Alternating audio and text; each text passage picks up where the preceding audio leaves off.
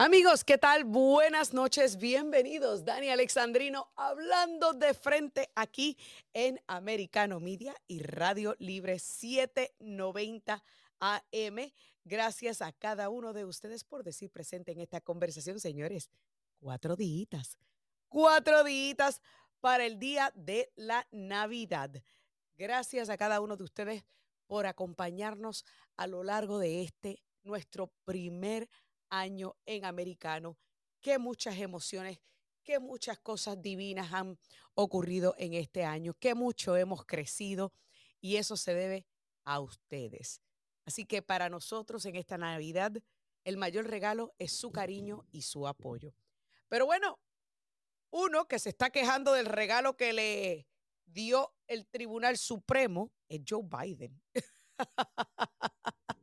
Pero primero vamos a escuchar lo que Karine Jean-Pierre tuvo que decir sobre la Corte Suprema de, los Estados Unidos deteniendo, poniendo un stay a la eliminación del título 42. Escuchemos.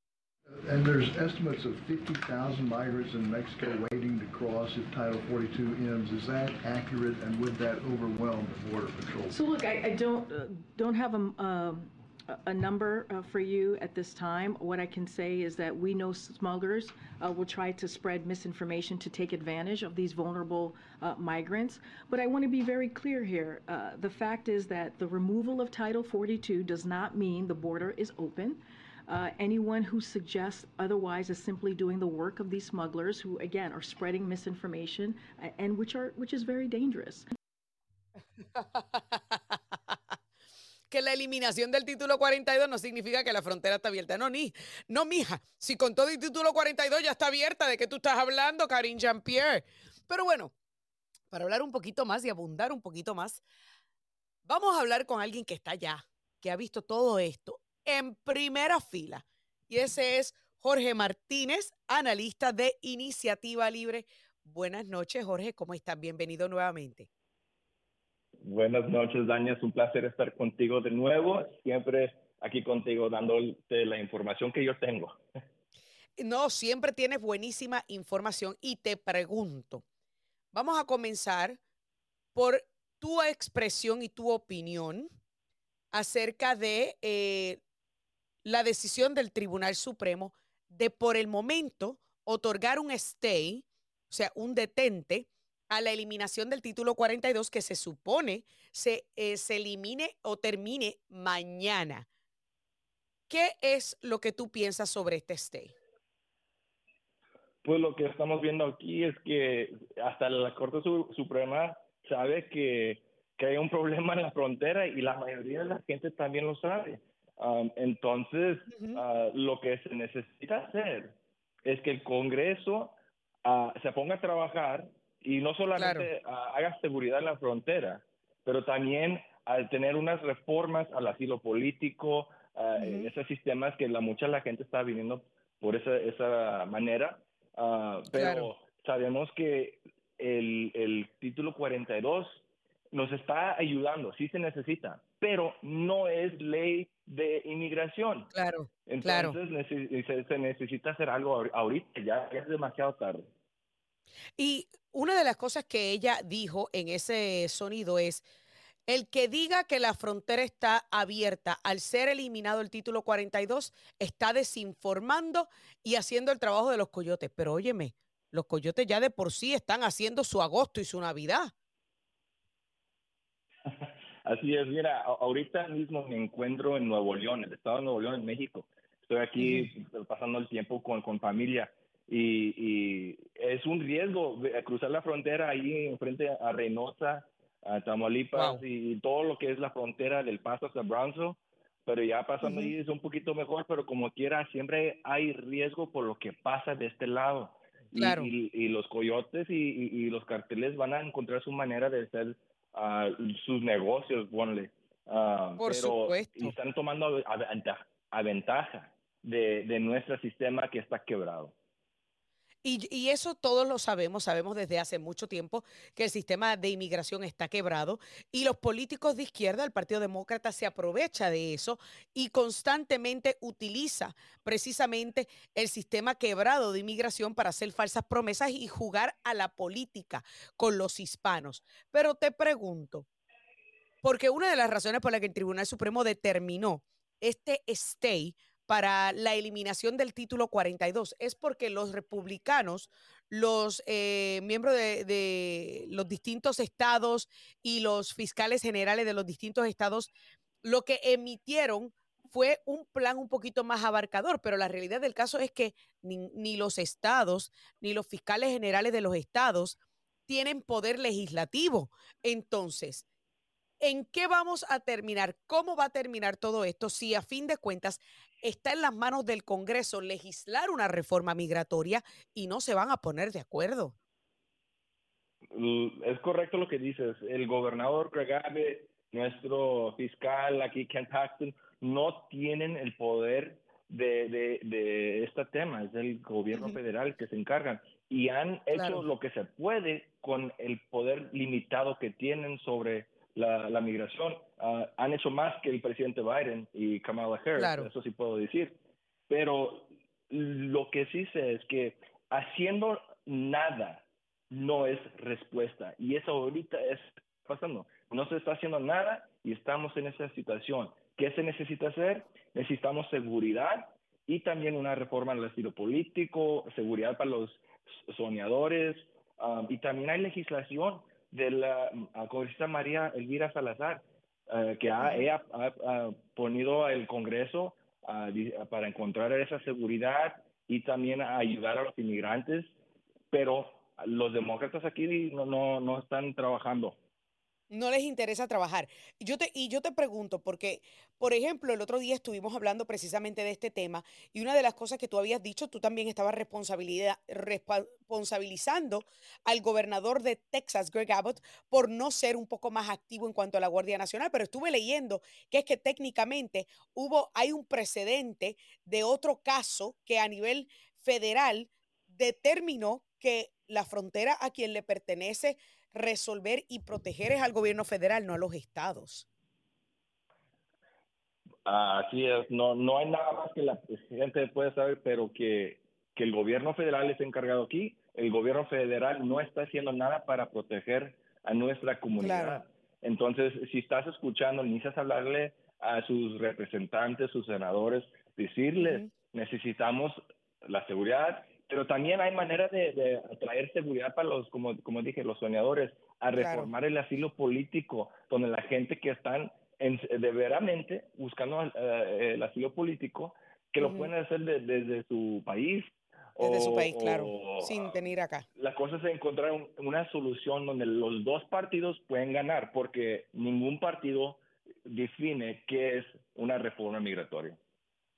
Eh, y es lo que yo, lo que yo me explico, o sea, ¿cómo es posible que ninguno de los dos partidos pueden llegar a un acuerdo cuando llevamos décadas en este, yo le llamo este tejemeneje, que si tú, que si el otro, que si pito, que si flauta, que si te ofrezco esto, que si no, dame lo otro.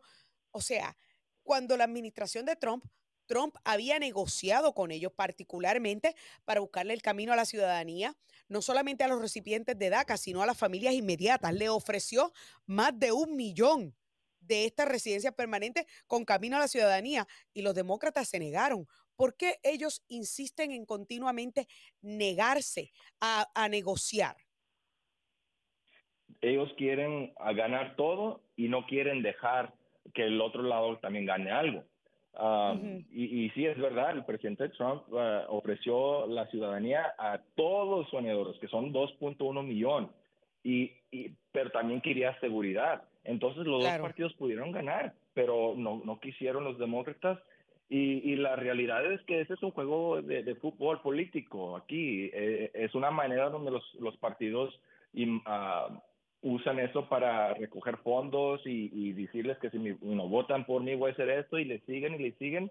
Y no se ha hecho nada de, de este tema en, en toda mi vida. Yo tengo aquí ya casi 34 años y no se ha hecho nada en, el tema de inmigración. es realmente increíble y posiblemente, Jorge, tú y yo llegaremos a viejito y nunca se haga nada con el tema de inmigración y estaremos en el mismo TGMN. Óyeme, porque es que yo, yo llevo, y no voy a decir cuántos años, porque después entonces digo mi edad, pero yo llevo muchísimo más viviendo en los Estados Unidos y siempre he estado escuchando sobre el tema de inmigración, incluyendo, recuerdo el caos, yo siendo una niña, eh, de cuando eh, hubo ese flujo grande, ese aumento en el flujo cuando se dio la amnistía para eso de los 80. Así que tengo conocimiento de todo lo que está ocurriendo. Hay que ver qué va a pasar ahora después de este stay. Jorge, rapidito, tengo 30 segundos. ¿Qué tú crees que va a pasar? ¿Va a pasar algo o no va a pasar nada? Mira, tengo las esperanzas que siempre puede pasar algo, pero ya se están acabando los días, estamos llegando a Navidad, no estoy seguro que, y no tengo la confianza que se va a hacer algo en estos días. Bueno, eh, yo creo que tú estás en lo correcto. Muchísimas gracias, Jorge Martínez de Iniciativa, Libre, quien siempre ha estado, mire, allí muy de cerca de ese caos que está en Texas, en el área de Texas, uno de los lugares de mayor flujo de migrantes ilegales. Hacemos una breve pausa y ya regresamos con más. Amigos, continuamos aquí, Dani Alexandrino, hablando de frente a través de Americano y Radio Libre 790 AM. Y continuando con este tema de la crisis de inmigración que hay en la frontera sur, señores. Pues mire, hay una crisis prácticamente a través de todo el país.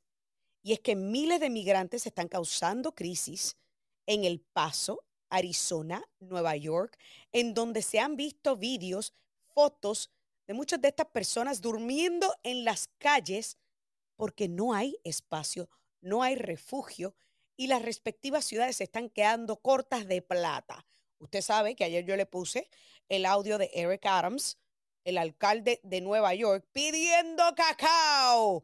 Mire, tanto que ellos hablaron que si somos una ciudad santuario y ahora están pegando el grito al cielo. Pues para hablar un poquito más acerca de qué está causando esta crisis en estas ciudades que ni siquiera, porque por lo menos el paso está allí en la frontera. Pero, señores, hay partes de Arizona que no están en la frontera, Nueva York definitivamente no está en la frontera. Pues me acompaña Ezequiel Hernández, analista de migración. Ezequiel, buenas noches, ¿cómo estás? Buenas noches, muchas gracias por la invitación. Muy bien, gracias. Ezequiel, vamos a comenzar hablando sobre y en el, en el segmento anterior tuve este, a otro analista hablando precisamente sobre la decisión del Tribunal Supremo de otorgar un stay eh, a la eliminación del título 42, lo que significa pues que por lo menos las ciudades fronterizas, los estados fronterizos tendrán un respiro porque ya el título 42 no vencerá mañana hasta, hasta nuevo aviso, una, una nueva decisión que no se sabe qué va a pasar. Pero, ¿por qué? Vamos a hablar entonces contigo, Ezequiel, del por qué esta crisis se está sintiendo en lugares que no son fronterizos, como por ejemplo la ciudad de Nueva York. Bueno, inicialmente fue por el traslado de, Texas, por ejemplo, el gobernador de Texas y el gobernador de Florida que mandaron a inmigrantes hacia eh, estados específicos que pues se oponían hacia las tácticas de, de esos este, gobernadores específicos. pero aparte de eso, la mayoría de los inmigrantes que estamos viendo, de la ola de inmigrantes que vienen a invocar el asilo, están viniendo de países como Venezuela, Haití, etcétera, y radican o suelen tener más conexiones en la costa este, específicamente en Nueva York, en Miami, Chicago y, por eso es que estamos viendo un asentamiento más grande eh, de, esa, de esa ola de migrantes en esas partes que no son fronterizas. Muchas de estas ciudades en el pasado se han declarado a sí mismas ciudades santuarios. ¿Cuál es el problema ahora? ¿Por qué ahora nadie quiere bregar con la situación de los migrantes? Sí, correcto. Y sí estoy de acuerdo en términos de, que esos específicos lugares donde no son fronterizos se han declarado uh, santuario uh, y ahora el volumen de, personas que requieren eh, asistencia para vivir, para llegar, ¿no? Para existir, eh, pues ahora se, le pide al gobierno federal, uh, lo mencionaste durante tu corto, que pues este el, eh, se había pedido de parte de la ciudad de Nueva York eh, fondos ah, para poder respaldarse con este tema y ese es parte, ese es parte del problema. Ah, no nada más el invocar el apoyo hacia el inmigrante o como ciudad santuario, pero también saber cuál es el problema. Yo creo que sí se, se necesita que, que no nada más este, los estados fronterizos o gente que está manejando inmigración sepa qué quiere decir el tema de inmigración. Se requiere resolverlo porque eh, ahorita no nada más en, en en, en Nueva York que, que, mencionaste, pero hasta en las ciudades como, eh, fronterizas de aquí de Arizona, está, el gobierno federal está habilitando escuelas que no se estaban usando para poder albergar a la gente y eso no es una respuesta tampoco. Los, los mismos uh, oficiales locales de inmigración se sorprendieron a recibir este tipo de apoyo en lugar de un proceso uh, que pudiera manejar el volumen de gente o eh, en la ausencia de una reforma migratoria, porque eso sí sabemos que no va a pasar, ¿no? Entonces, claro. ese también ha sido el problema que no se ha entendido de las partes que también apoyan el tema migratorio, qué quiere decir que hay un costo también para poder manejar este tema humanitario. Hay, eh, ¿Crees tú que el Partido Demócrata está jugando eh, a la ruleta y a la política con seres humanos? Bueno, eh, yo te voy a decir que eh, los dos partidos, ahorita el, partido en poder, el partido que tiene que manejar las decisiones es el Partido Demócrata. Te puedo decir que tengo por una parte gente que ya está aquí dentro de los Estados Unidos, que ha estado 30 años aquí y que ahora en este año anuncian que, por ejemplo, un trámite como la residencia, ¿no? Ah, estamos hablando de inmigrantes legales en los Estados Unidos que quieren renovar su residencia está tomando hasta dos años para poder manejar ese proceso.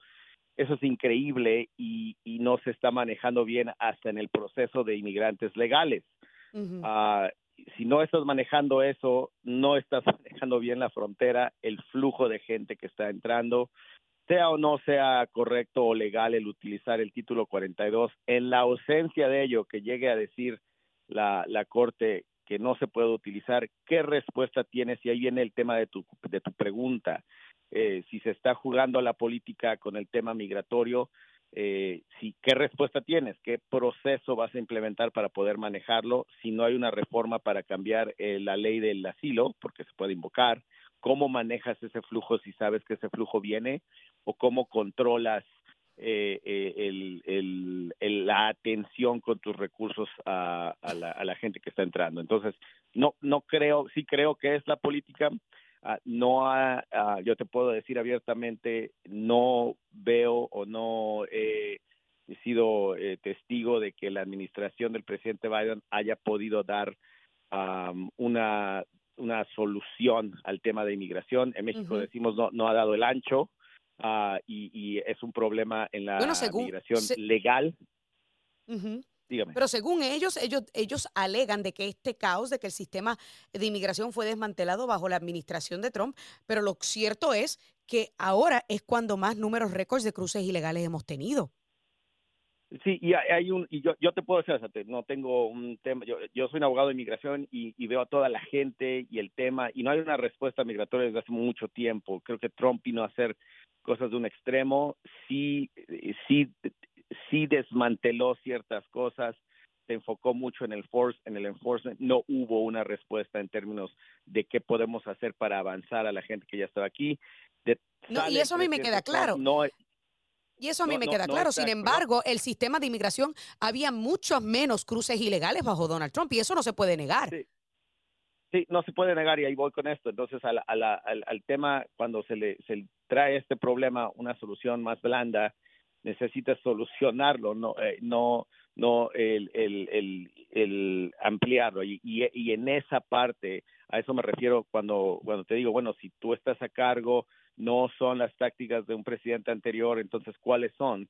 Sin que se, se, se, se inflame el problema más y ahí es donde no han tenido esa respuesta, esa respuesta que les toque después de una pandemia y que les toque el, colapso de países como Venezuela y la, la, violencia, etcétera, estás al mando del país de los Estados Unidos y como presidente te toca y ahí es donde está esa responsabilidad. Bueno, ah, le toca, le no toca. Creo que se ha dado una, una respuesta discúlpeme, Ezequiel, de que le puede haber tocado ciertos colapsos de Venezuela y ciertos otros problemas eh, eh, eh, exacerbados por la pandemia, pero lo cierto es que durante la campaña Joe Biden dijo que prácticamente invitó a los inmigrantes a llegar de forma ilegal porque nosotros hemos tenido reportajes desde la frontera y se le preguntan a los inmigrantes por qué llegan. Ah, porque la frontera está abierta. O sea que la percepción que tienen todos estos migrantes es que la frontera está libre, abierta y que puede entrar Pedro Juan gratitud por su, por, como Pedro por su casa, como si esto no fuera una nación soberana.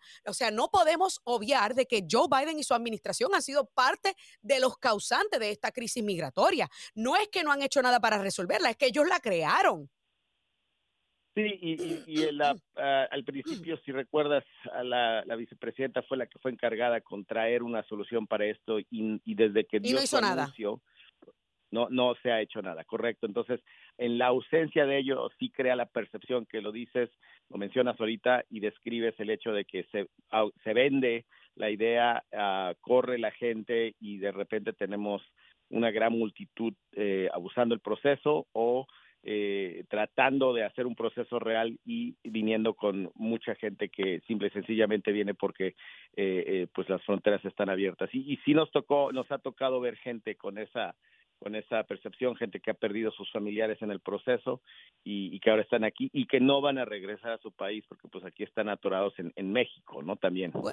Bueno, las, la, a la hora de la verdad, esta es una crisis autocreada, autoinfligida por Joe Biden y a quien menos debe estar culpando es a su predecesor porque los números récords y los números mayores de cruces ilegales se han visto en 30 o 40 años durante la administración de Joe Biden, no antes. Y eso es un dato irrefutable. Y encima de eso, la, la zarina de la frontera ni siquiera ha visitado la frontera. Y para Joe Biden hay cosas eh, más importantes que visitar la frontera. Así que tampoco podemos hacernos de la vista larga. Y otro tema es que la gran mayoría de los migrantes que están llegando a nuestra frontera sur ni siquiera tienen una petición válida de asilo político. Sus peticiones y su migración más bien es una económica. Pero bueno, hay que ver qué va a pasar con todo esto. Hay que simplemente esperar qué decisión va a ocurrir a raíz de esta decisión del Tribunal Supremo. Muchísimas gracias, Ezequiel, por estar con nosotros aquí. Hacemos una pausa y ya regresamos. These people were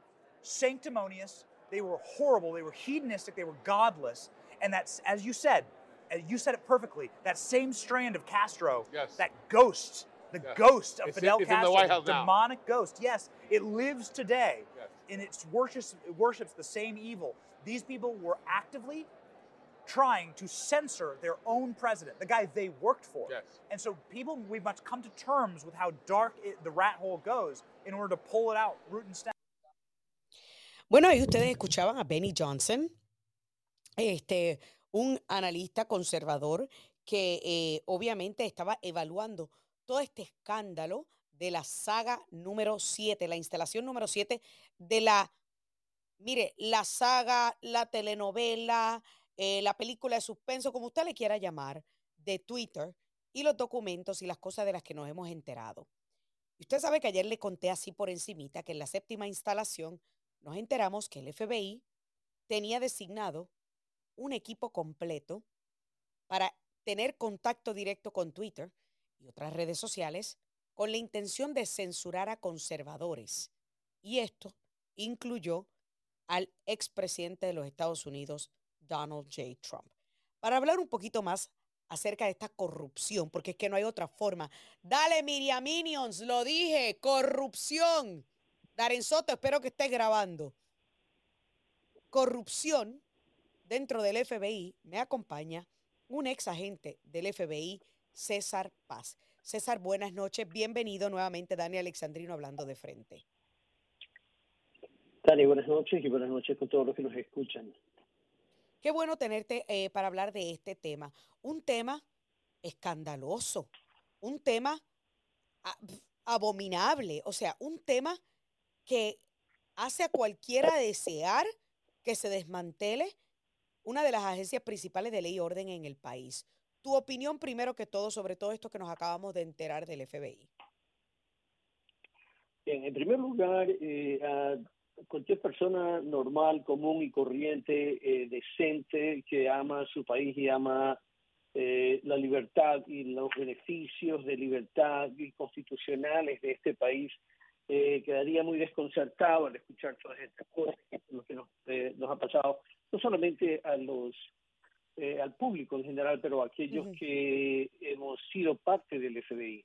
Eh, serví con el FBI más de 21 años y en la época en que yo serví, y no fue hace mucho tiempo atrás tampoco, Claro. eh, cuando un agente eh, violaba la ley, viol- violaba algún tipo de eh, regla administrativa, etcétera, eh, se tomaba, o sea, tenía eh, consecuencias estas acciones, eh, de desde suspensión o perder Claro. trabajo o, o cargos criminales. Este, esto que ha sucedido no me sorprende que haya sucedido, eh, pero me sorprende que haya sucedido en esta manera tan dinámica, eh, tan compleja eh, y tan enraizada, porque en realidad han eh, penetrado eh, una de las agencias, eh, todas las agencias son importantes, pero una de las agencias que ha sido líder en, en el mundo en cuanto a investigaciones y en cuanto a conocimiento y experiencia. Es realmente increíble cuando yo estuve leyendo algunos de los documentos y algunos de los correos electrónicos. O sea, literalmente se creó una línea directa de una sola vía desde el FBI hacia esta persona de Twitter, Joel Roth, para enviar no solo documentos, sino también información y correos eh, y, datos de las cuentas que querían y buscaban censurar. Y yo me pregunto, ¿estamos viviendo en Estados Unidos o estamos viviendo en un país totalitario? Eh, Mira, la, verdad es que la, la pregunta tuya es, es excelente y es lamentable que estemos viendo y que hayamos pasado por esto. Eh, siempre he criticado a aquellos eh, miembros, no solamente del FBI, pero de otras agencias o miembros del gobierno, quienes han vendido su conciencia por un puesto, eh, ya sea un puesto político o un puesto en el sector privado, después de su retiro. Eh, felizmente, Elon Musk, que adquiere Twitter, ha contratado a los mejores, dos, mejores, dos de los mejores periodistas pero, eh, en Estados Unidos, eh, Michael uh, Schellenberger y Matt Taibbi, quienes han hecho una revisión extensa de todos estos archivos que están saliendo a la luz y lo que encuentran es que en realidad ha habido una comunicación entre no todo el FBI, porque tampoco debemos, podemos Claro, criticar al ser- FBI, ¿no? Claro. Como completo, pero son miembros del FBI y miembros de Twitter. Pero lo que lo que eh, eh, molesta, nosotros que somos ya retirados del FBI, lo que nos molesta más es que el grupo de personas o empleados en Twitter eran también ex agentes del FBI. Por eso va lo que yo digo, que venden su conciencia por un puesto en el sector privado o político para después de su retiro.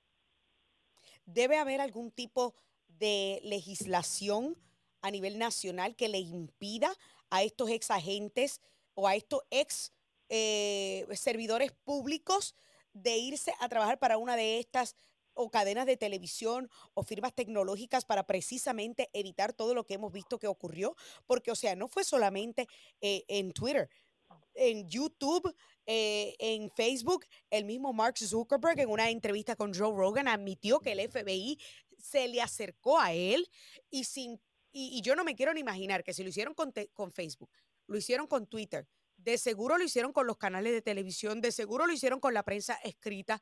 O sea que estamos hablando que esto era un grupo bien formado, con tentáculos en todas las distintos medios de comunicación para censurar de todas formas a conservadores y perseguir a aquellos que piensan distinto. Eh, eh, emitir una, una ley que prohíba a funcionarios de agencias de inteligencia eh, que busquen ciertos trabajos, en, eh, ya sea en la prensa o en este tipo de redes sociales, no creo que es la solución. La, la solución para mí es eh, poner un presidente en la Casa Blanca que realmente limpie Ujú. el gobierno de todo lo que Claro. de todo lo que ha polulado por, por muchos años. Eh, lo vengo diciendo desde un año después de mi jubilación, cuando empecé a hacer entrevistas en, en televisión y radio, Claro. De que hemos sido penetrados, hemos sido penetrados en diferentes niveles, local, estatal y federal, y que los movimientos eh, y la ideología comunista, socialista y comunista ha penetrado no solamente el gobierno, pero también ha penetrado eh, la, el, sector privado. Y no nos vayamos muy lejos. Sabemos que John Brennan, eh, ex director de la CIA, durante la Guerra Fría con, con Rusia, él, él, fue un miembro, un simpatizante del Partido Comunista. Es más, el ex director del FBI, Jim Comey, también era un simpatizante del Partido Comunista aquí en Estados Unidos. Y cuando tú juntas a Jim Comey y a, John Brennan, y por cierto a James Clapper, ex director nacional de inteligencia, que están bajo la, la, dirección y bajo la misma escuela de pensamiento que el expresidente Barack Obama y, y su administración. Entonces, la, la, receta que está formando es una receta para desastre. Y es eso lo que ha pasado aquí. Horrible. En, en, esto. Y, te pregunto rapidito porque me queda aproximadamente un minuto y medio. Eh, ¿Crees tú, César, que algún día veremos a alguien pagar eh, y, veremos justicia por estos escándalos y, por esta, eh, no sé, corrupción, porque para mí esto es corrupción. Absolutamente. Creo yo que las nuevas generaciones que están entrando al FBI y las generaciones existentes hoy en día saben lo que está ocurriendo, pero porque después del trabajo todos podemos escuchar la radio, ver la televisión y ver lo que está pasando y comparar con lo que está pasando dentro del FBI. Yo creo y espero que estos nuevos líderes del FBI, combinados con un presidente, con una administración que tenga realmente la fortaleza moral, la fortaleza cívica, la fortaleza patriótica de limpiar no solamente el FBI, pero de limpiar todas las agencias de inteligencia y agencias eh, también del Departamento del Tesoro como el, como el IRS, para que funcionen en defensa de la nación y no en contra de la nación, que es lo que han hecho al formar este grupo dentro de Twitter. Y eso ha ocurrido también en Facebook y en YouTube. Correcto, increíble. Eh, ¿Crees tú que alguien va a pagar por lo ocurrido o nuevamente todos aquellos que obran mal se saldrán con la suya? Tengo un, eh, menos de un minuto. Ya, eh, yo pienso que sí. Yo pienso que eh, va a existir eh, remedios para no solamente arreglar el problema que tenemos dentro del FBI y de otras agencias, pero también que vamos a establecer las mismas reglas que teníamos antes en cuanto a prioridades de investigación. No podemos estar investigando a presidentes para e inventarnos cosas de presidentes como el como el, Russian collusion de, exactamente e, exactamente claro pero, me tengo ya que ir así como pagaron el precio ya ok listo pero gracias no, gracias a ti, César. Lamentablemente el tiempo nos traicionó, pero siempre es importante escuchar de alguien que estuvo adentro y que está tan indignado como yo. Hacemos una pausa y ya volvemos con la recta final del programa. Amigos, continuamos aquí ya en la recta final. Dani Alexandrino hablando de frente a través de Americano y Radio Libre 790 AM. Quiero invitar a todo aquel que quiera comentar, compartir, dialogar o criticar las acciones del FBI a que lo haga, llamando al 305-482-6588, 305-482-6588 o 786-590-16 24. y antes de pasar al próximo tema o al último tema, me parece justo y necesario eh, básicamente hacer una referencia al último invitado que tuvimos, César Paz. Yo sé cómo César se ha de estar sintiendo ahora, ver una carrera que tanto amó y ejerció con tanta verticalidad y responsabilidad por tantos años irse por la borda, como ha sucedido con el FBI y cómo se ha pudrido dentro de sus arcas. Y la putrefacción, señores, comienza desde las más altas esferas. Ustedes escucharon que él mencionó a James Comey, el ex jefe del FBI.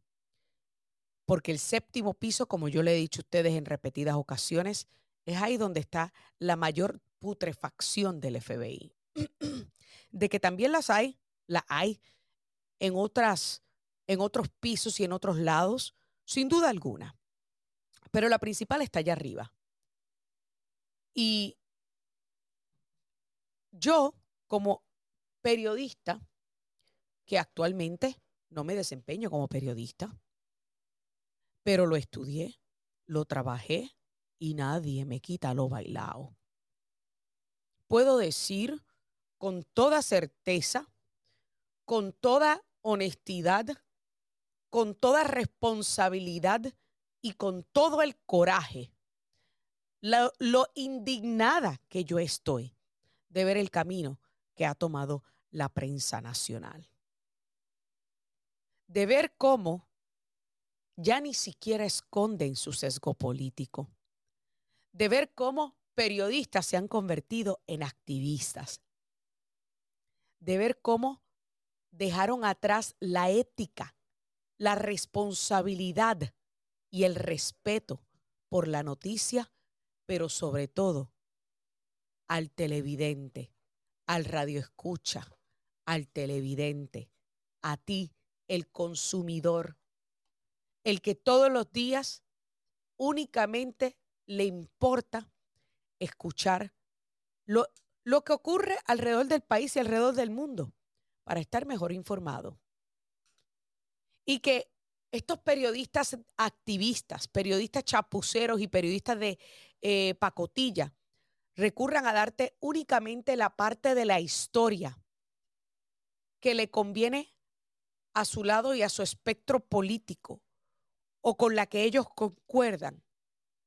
No solamente le faltan el respeto a la ética, a la responsabilidad periodística, a la verticalidad, sino que también te faltan el respeto a ti, a tu inteligencia, a tu sentido común, a tu análisis independiente y a tu habilidad de discernir la verdad de la mentira y la manipulación. Así que yo puedo identificarme muchísimo con César. Y la indignación que se le escuchaba claramente en su voz al referirse a este esquema asqueroso, a este esquema tan bajuno, a este esquema tan corrupto del FBI para buscar la manera de censurar, acechar y perseguir a aquellos que se atreven a cuestionar al gobierno. Y yo le digo a usted una cosa, usted que vino de Venezuela, usted que vino de Nicaragua, usted que vino de Cuba, usted entiende lo que es no tener libertad de expresión. Usted entiende lo que es que no se puede decir que el presidente de los Estados Unidos es un incompetente, que es el monigote de los oligarcas que tú, socialista de cartón, tanto odias. No, no, no, no, porque eso no se puede decir en estos países. Porque de repente tendrás a alguien tocándote a la puerta y no es tu mamá ni tu papá. Así que una de las cosas que yo le tengo que decir a mis hermanos latinoamericanos que siguen creyendo en estos mensajes populistas, como el otro día, mire, que me llamó uno a otro de mis programas, molesto conmigo, porque estaba llamando yo a Pedro Castillo un pichón de dictador. Bueno, ni siquiera pichón, ya es dictador porque se quiso pasar la constitución por donde no brilla el sol. Y me dijo que, que él siempre escuchaba mi programa y le gustaba mi programa, pero que por favor dejara de estar diciendo que Pedro Castillo era comunista. Y digo, caballero, pero es que yo no lo tengo que decir. Si eso está libre y abiertamente por todas partes. Si el partido al que él pertenece, Perú Libre, es un partido marxista. No lo digo yo, lo dicen sus ideologías y las posturas del caballero. Y yo lo siento, pero yo no voy a dejar de decirle dictador a una persona que intentó disolver el Congreso violando la separación de poderes y pasándose la constitución por donde no brilla el sol. Si a usted no le gusta que yo le llame dictador, eso es problema suyo. Dele las gracias a Dios que usted está viviendo aquí en un país libre donde todavía nos permiten decir estas cosas.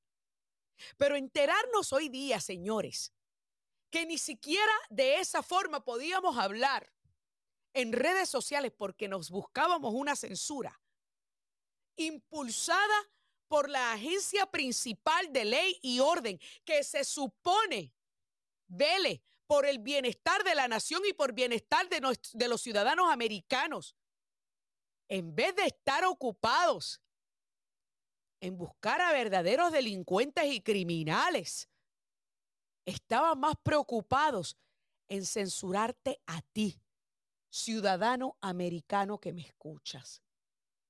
Ciudadano americano que amas la libertad que este país nos ha otorgado y que lo único que quieres es vivir a plenitud todo lo que representa esta gran nación. Y ahora yo quiero que ustedes escuchen la, la, siguiente cita, que con esto vamos a terminar. Y sé que se quedó un tema sobre el tintero, pero tenía que hablar de esto. James Madison, uno de nuestros fundadores, dijo, I believe there are more instances of the abridgment of freedom of the people by gradual and silent encroachments by those in power than by violent and sudden usurpations. Traducción. Creo que hay más casos de reducción de la libertad de las personas por usurpaciones graduales y silenciosas de quienes están en el poder que por usurpaciones violentas y repentinas. Un día antes de que el comité circo del 6 de enero refiriera a Donald Trump con cargos fatulos e inventados sacados de la manga por disque motivar una insurrección, la verdadera usurpación a nuestras libertades estaba ocurriendo tras bastidores entre el FBI, YouTube, Twitter y Facebook. Oligarcas que están al servicio del Partido Demócrata y son los que manipulan al hombre que ocupa la silla de la presidencia. Si esto a usted no le asusta, olvídese de indignación. Si esto a usted no le asusta y no le preocupa, entonces usted no merece ni libertad ni seguridad. Porque cada uno de nosotros, ciudadanos americanos, debemos estar molestos, con coraje, ante tan crasa y clara violación de nuestras libertades. Señores, lamentablemente se me acabó el tiempo aquí en esta edición de Dani Alexandrino hablando de frente. Muchísimas gracias por estar con nosotros esta noche. Que Dios me los bendiga y hasta la próxima. This podcast is a part of the C Suite Radio Network. For more top business podcasts, visit c-suiteradio.com.